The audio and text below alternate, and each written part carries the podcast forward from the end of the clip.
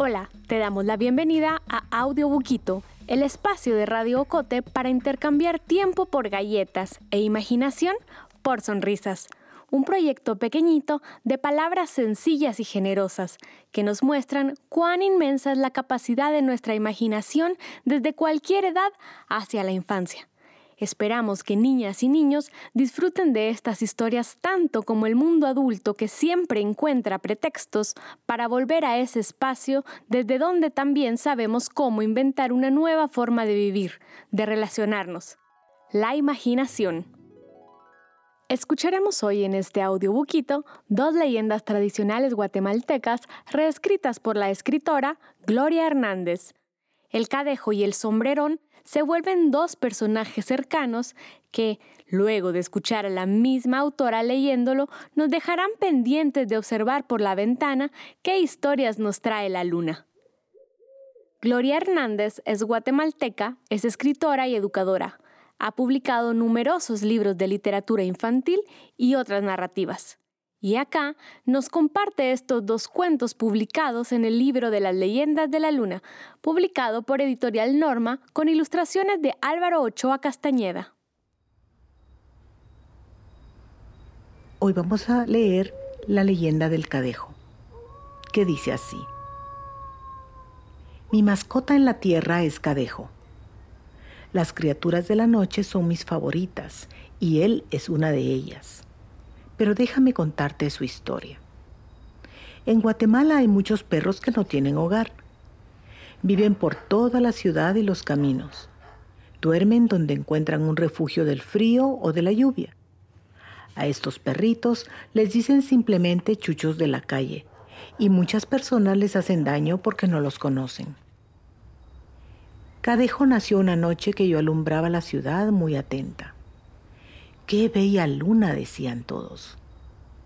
Los otros dos hermanos de Cadejo decidieron no nacer y volverse cometas en el cielo, y su mamá le siguió al poco tiempo, meneando su cola de luz por las nubes. Cadejo era un cachorrito muy inquieto y hermoso. ¿Cuál será mi casa? preguntaba sin cesar. ¿Cuál será mi casa? Cuando quedó solo y empezó a sentirse triste, supo que necesitaba que alguien cuidara de él, así que lo adopté. Sirio, mi perrito lucero, me miró complacido porque entonces tendría con quien jugar. Juntos le enseñamos dónde buscar su comida, los lugares seguros para descansar, las fuentes donde beber agua fresca. Porque resulta que Cadejo no miraba muy bien y a los perros todavía no les ponen anteojos. Pronto se hizo un perro grande y fuerte. Es blanco y tiene un lunar rubio en el pecho. Las orejas son amarillas y su nariz es rosada. Para su cumpleaños, Sirio quiso regalarle algo especial. Por la noche, mientras dormía, cambió sus ojos por dos estrellas radiantes del cielo. Cuando despertó, Cadejito estaba feliz. Miraba hasta el fin del mundo. Cadejo tiene un gran corazón. Acompaña a todas las personas que tienen que salir de noche de sus casas y las cuida durante su camino. Resulta que muchas veces los que andan en las calles por las noches son los bolos y por eso es que a ellos es a quienes más acompaña para que lleguen a un lugar seguro. Algunas veces se escuchan historias de cadejos traviesos o misteriosos. Yo te aseguro que este es cariñoso y juguetón. Cuando una noche mires unos ojos brillar en la oscuridad, recuerda que es mi mascota, mi querido cadejo, ojos de estrella.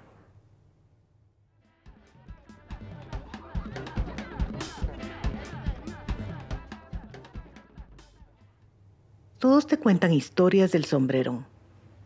Yo te quiero contar la leyenda de su sombrero. Yo estaba muy llena una noche, allá hace un par de siglos, cuando nació un bello niño. Su familia era numerosa, de hermosa piel morena y ojos y cabellos negros. Pero el recién nacido era más blanco que una estrella y sus cabellos y sus ojos brillaban amarillos como el sol. Su madre, al verlo, se puso a llorar. Su padre al verlo se puso a llorar. Su abuelo al verlo también se puso a llorar. Su abuela al verlo sonrió y dijo que era hermoso, que había nacido un hijo del sol. El niño fue creciendo entre los tratos poco amables de los demás. Sus padres le querían, pero no comprendían la razón de su color. Si no lo hubieran visto nacer con sus propios ojos, hubieran dudado de que fuera uno de ellos. Solo su abuela lo amaba con todo su corazón y sin ninguna duda. Y es que las abuelas son así. Cuando aquel pequeño tuvo unos cuatro o cinco años, su abuela se dio cuenta de que hablaba poco. Los demás niños y niñas jugaban entre sí y casi ni le hacían caso. Entonces él se fue volviendo cada vez más tímido. Cuando tenía hambre se acercaba a su abuela quien adivinaba sus deseos y le daba de comer. Sin embargo, era un muchachito muy aventurero Casi todo el día se la pasaba observando la naturaleza. No había nada que no se detuviera a contemplar. Flores, árboles, pájaros, piedras, abejas, nubes. Poco a poco se iba más lejos. Una mañana fisgoneaba en una cueva. Otra tarde exploraba la orilla de un río y algunas madrugadas soñaba despierto sentado sobre las piedras del camino a la salida del pueblo. Al pintarse el cielo de rosa por las tardes, regresaba corriendo a abrazar a su abuela, quien le daba algo de comer antes de irse a dormir. Cada vez que el chico volvía de sus aventuras, la abuela notaba que su delicada piel se despellejaba. Era demasiado fina y el muchachito pasaba demasiado tiempo al aire libre. Por eso sus ojitos amarillos también lagrimeaban y se mantenían enrojecidos. En aquella comarca, la ocupación de todos sus habitantes era la fabricación de canastas, petates, sombreros y demás artículos de hoja de la palma que por ahí crecía.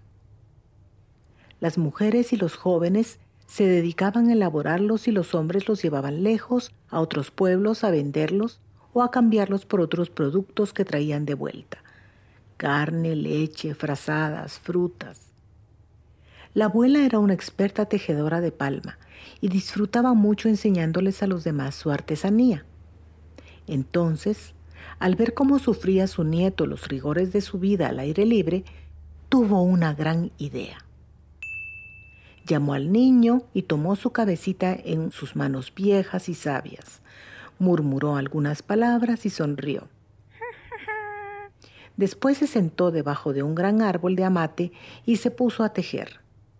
Todos se acercaban a ver lo que hacía la anciana. De sus manos brotaba el sombrero más extraño y más bello que habían visto. Estaba destinado para una cabeza muy pequeña, sí, pero tenía el ala muy, muy ancha, como para proteger con su sombra los pasos de quien lo usara. Aquella tarde el niño regresó a la cita puntual de la cena. Entre la madre y la abuela curaron su piel reventada por el sol y le dieron de comer. Sus pocas palabras alcanzaron para contar los colores de los pájaros de aquel día y los vuelos de las mariposas, los sabores del agua y de las frutas silvestres. Luego, enmudeció. Su abuela trajo el sombrero y lo puso sobre su cabeza. La tenue luz de la candela que alumbraba aquel rancho y la sombra del ala del sombrero no dejaron ver que las lágrimas de alegría de aquel niño brotaban de sus ojos. Estaba feliz. Su piel y sus ojos no iban a sufrir más. Se lo quitó y besó las manos de su abuela. Al día siguiente, todos, niños y personas mayores, lo vieron salir muy orgulloso en busca de aventuras, con su sombrero puesto.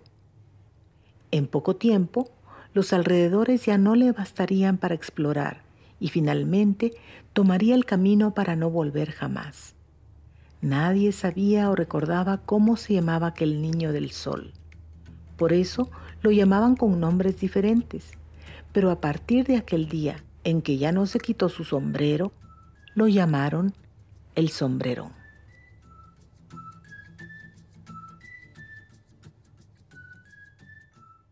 Gracias por escuchar Audiobuquito. Si te gustó, dale play otra vez, otra vez, otra vez y compártelo con tus seres queridos como si de leyendas de la luna se tratara. Busca nuestro podcast literario y periodístico en www.agenciaocote.com. Síguenos y comenta en nuestras redes sociales para que podamos mantener encendido el fuego de las palabras que traemos para ti.